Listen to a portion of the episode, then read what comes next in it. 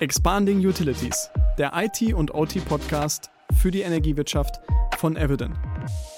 Yeah, welcome to our podcast, Expanding Utilities. And um, my name is Thomas Walter. I'm your host here on the fair and get the interview or the talk.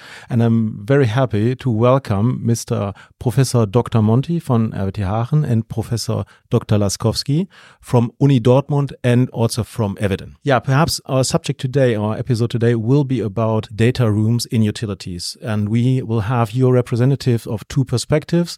The first perspective will be an German perspective, and Mr. Monti are here also to represent the European perspective, and we will see how this works together. And of course, I would like also to focus on why are these data rooms are important for utilities in the next step or for the future. But first of all, let me start. Perhaps you can give a short introduction and tell who you are. Thank you. So I'm professor in uh, the University uh, WTH RWTH in Aachen. Also have a joint appointment in Fraunhofer FIT, uh, where we are building together with the university the Center for Digital Energy, I'm responsible over a research group of about 50 people. Yeah, um, digitalization is the core of our research activity. And as far as I know, you have a quite history already in utilities. So uh, you're doing that for a couple of years already. Yeah, yeah. Well, my institute has been cooperating with E.ON in particular for now more than 15 years. So we have a large experience in cooperation with utilities, particularly German utilities, but not only because I have a lot of European projects, so work with cooperation with many utilities across Europe. Very good. And today you're also representing the project Omega X, but we will come to this a little bit later. Professor Dr. Laskowski, perhaps I may ask you to give a short introduction. Yes, yes. Thank you very much for this invitation. Yes, my name is Michael Laskowski.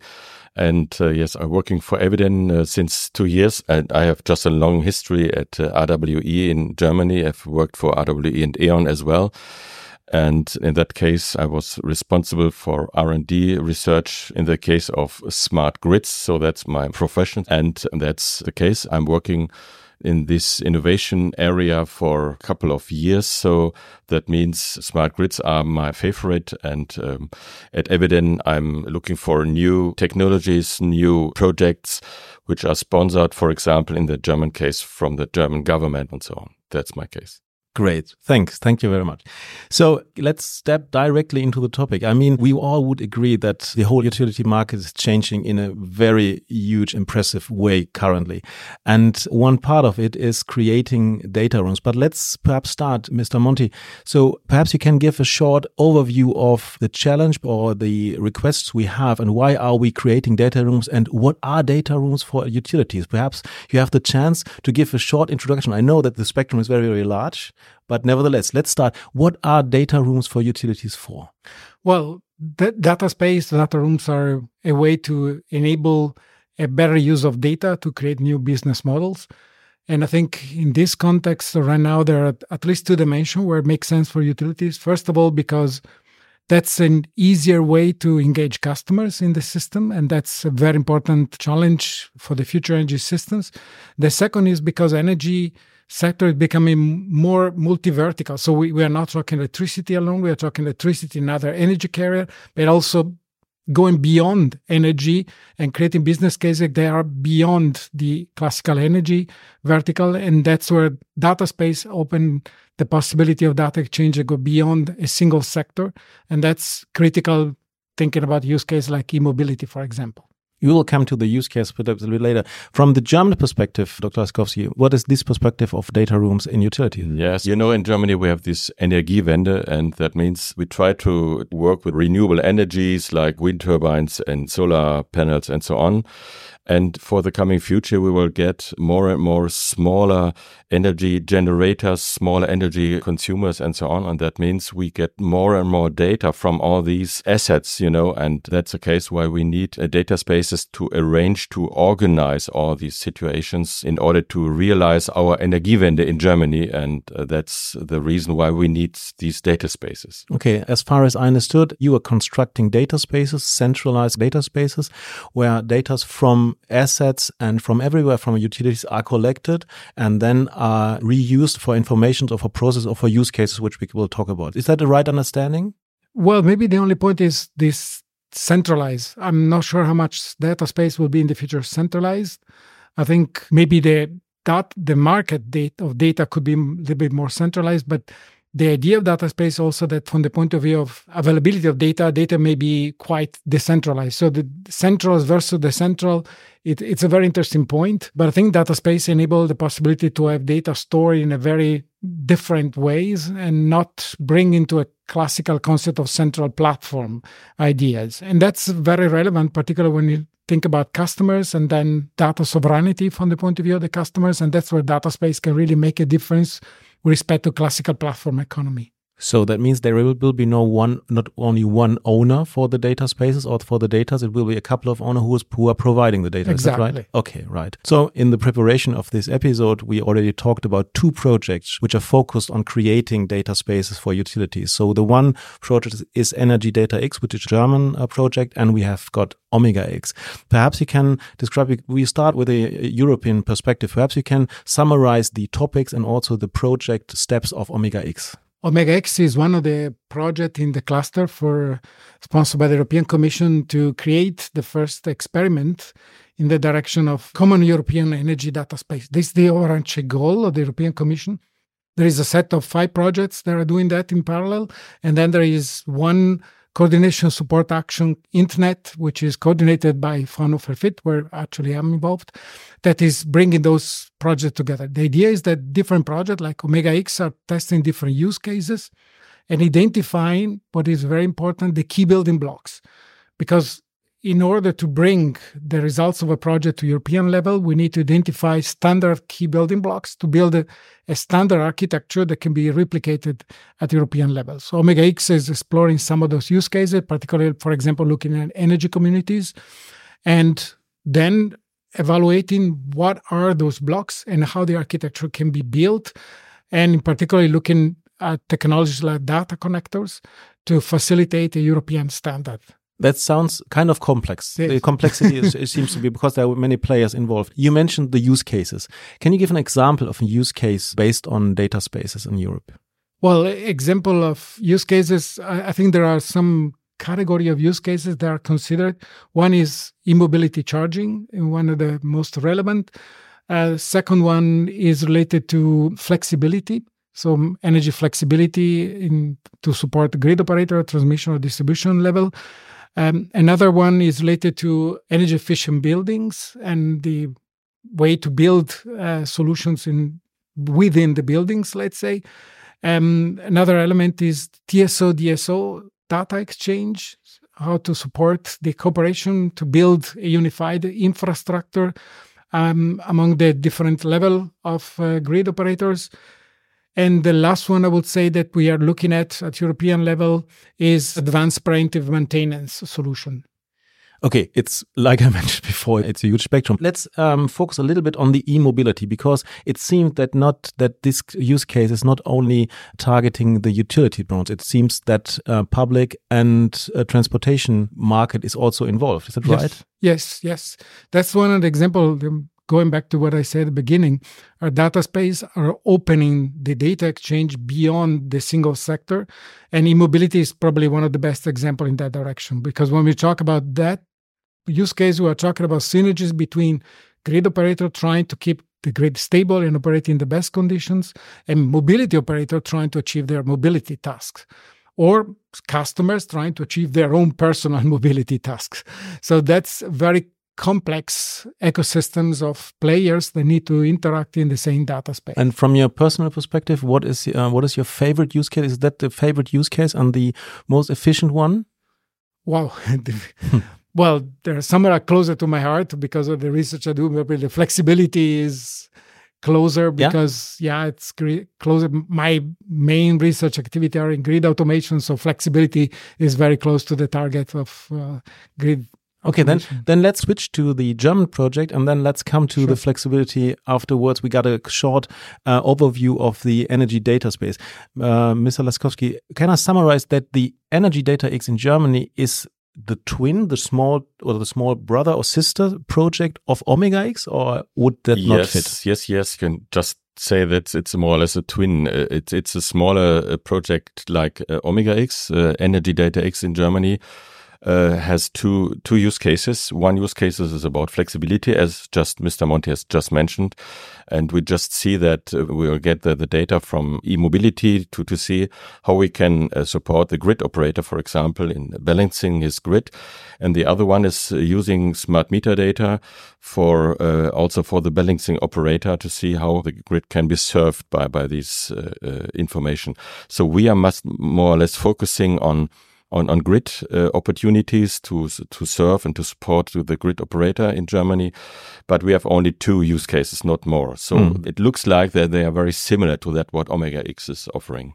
And as far as I know, there are many also customers or utilities companies involved in that project, and uh, we are we have the chance to go into details in another episode of this podcast, which will be recorded during the during the fair. Very interesting perspective. I think it's a very huge effort now to focus on the data space on the European and the German side. But uh, Mr. Monti, let's let's then switch to the use case flexibility, where you say you're closer to that case and flexibility of grid. Can you give us an, an overview or some internal information about these use cases? Yeah, flexibility is a very complex use case at the end. And as was mentioned, Professor Laskowski is also crossing with the others. And so you cannot completely separate, for example, the e-mobility from the flexibility. The point is given the volatility of renewable generation, we need to um, exploit flexibility on the load side, and uh, that's where that's critical for the operation of the, of the grid. And this is a complex task because we have crossing the border to data related to customers. So the end grid operator will have to request, look for flexibility that will be mostly provided by customers, and that's where a really challenging data management problem comes in terms of data sovereignty from the customer and privacy protections. Well, at the same time, is an opportunity for the customers. They have a way through flexibility service to increase their revenue and better exploit installation, for example, of PV or battery. Uh, they have done so, trying to reduce their recuperation of investment or their assets with services on top of the old-fashioned dump energy to the grid, which was profitable in the past, but not anymore. That's flexibility regarding some roles dealing or, or acting with the net, with, with the DSO or TSO. So would you, say but we still say that the DSO and TSO got a, got a central uh, role in, in that game? I mean, um, from this perspective, okay, flexibility is right, but the net, so the grid needs to be flexible as well. How will that uh, happen? Yeah, that's a link to one of the other use case I mentioned. That's why you cannot really decouple those because what we see already in Germany with the evolution of the redispatch uh, concept from 2.0 and following 3.0, we need a tighter cooperation between DSO and TSOs because TSOs will see the problem of flexibility from the point of view mostly of frequency control, but at the same time, the location of those flexibility sources will impact the operational DSOs and possible local congestion of the grid. But they are linked to the project as well. So they're part of the project, right? Yeah, depending. I mean, there are several use cases around Europe with a constellation of projects, including Omega X. In some or those we there are use cases involving both TSO yeah. and DSO for okay. sure. Then then let's talk about the time frame. Um, so so what is your guess? When uh, will we have when when the data spaces will be ready to be used? When the use cases will be on place? Well, the innovation actions of project like Omega X are more or less in the middle of their development. So means they should be ready in about one year and a half and so already at least yeah. the demonstration yeah. level. And so we'll bring some good TRL, six, seven, possibly eight. What is even more interesting is just uh, last week, the European Commission released a new call um, on the Digital Europe uh, program, which deals with taking the level of those projects like Omega X and the whole family and bringing to real market level. So if we believe in this timeline, it means the Commission will award this project during this year, during 2024, let's say towards the end. And then the new project in the Digital Europe framework has the task within three years to have an operational data space. That's the plan. And so, in principle, if I should short answer, say two to three years, we should have at least some elements of data space operating. Yeah. The um, audition can't see you smiling while you're saying that um, because uh, so I'm I got a perspective on the utility market as well, and sometimes it seems that the seconds uh, the second in utilities is a, is a year in real life. um, but it would be great. So it would help flexibility. It would help to increase renewable energies in the market. So it's a method or a, let's say, building brick to reach um, the targets we have at the Energiewende or in the European uh, decarbonization. Is it right to summarize yeah, it like sure. that? Because you know we all know we have next big deadline in 2030 where we yeah. have the next target to be achieved in the energy Energiewende if you look in German, but you know from the overall the Green Deal of the European Commission, and without a way to speed up the process, we won't make it. So data space are an opportunity through data, through digitalization, to increase the flexibility of the system and then facilitate more renewable. What would you say are the biggest challenges in the in the project right now? Uh, you mentioned one directly. So we have to really get on board utilities in to do it at the right level.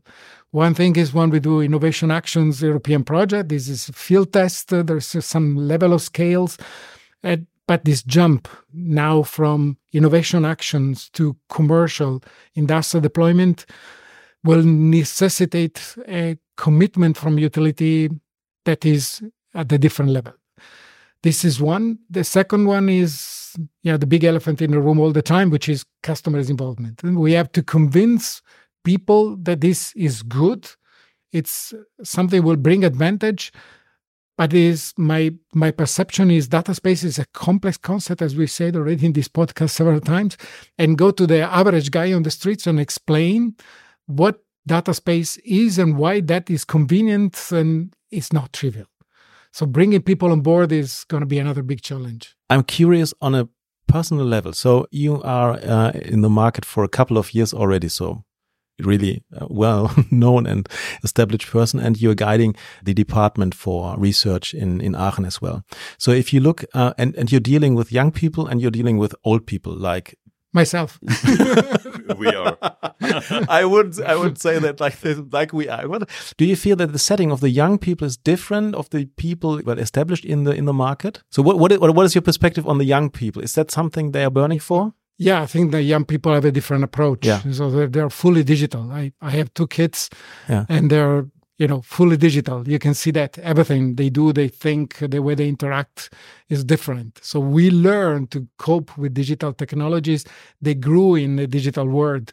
So they will be by mentality different. So, so you mean, uh, I mean, some students of, of your uh, institute are involved in this project as well, yes. right? So do you see them burning for that as an internal flame? I think the people that are right now in, in their 30s are still a transition generation. Yes.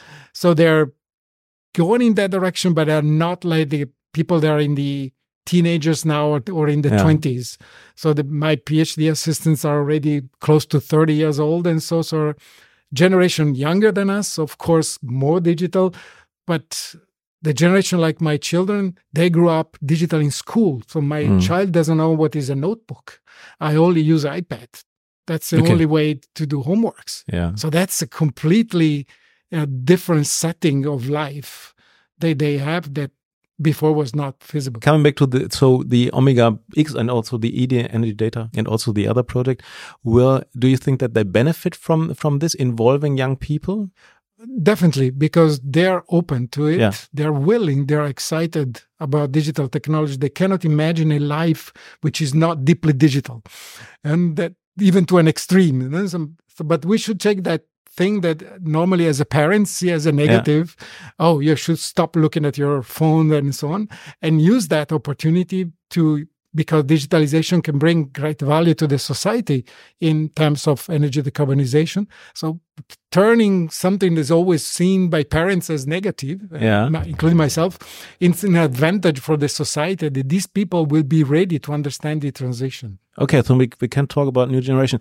Um, Mr. Laskowski, would you share this this perspective? I mean, you're also in contact with students on your, your yes. lessons in university. I've just made the same experience, so that you're full right. Um, I think it's a question of people and a question of the the, the older people, the, the young people, the students are still looking for more digitalization, and they are burning for this um, issue um, because they they are just born with these smart pets uh, inside, you, you know. And um, I just full agree what what you are saying. I, I see it especially with my children. So they they are working also making their their homeworks with these smart pads and and so on. Uh, I think the, the, the new technology of digitalization, also in the energy spectrum, is still coming up more and more with the new generation and uh, not with the older ones. And in Germany, I would say it's also a question of framework uh, coming from the uh, German Bundesnetzagentur, you know, and uh, and if all these uh, cases are still set, the um, grid operators they will change into this digital world. Okay, then regarding Omega X or regarding the project or the research you are representing, um, if you got a wish or three wishes, what would be your wish for the project? So if you are free to, to, to tell what kind of base or, or, or uh, circumstances should be created um, to reach the targets?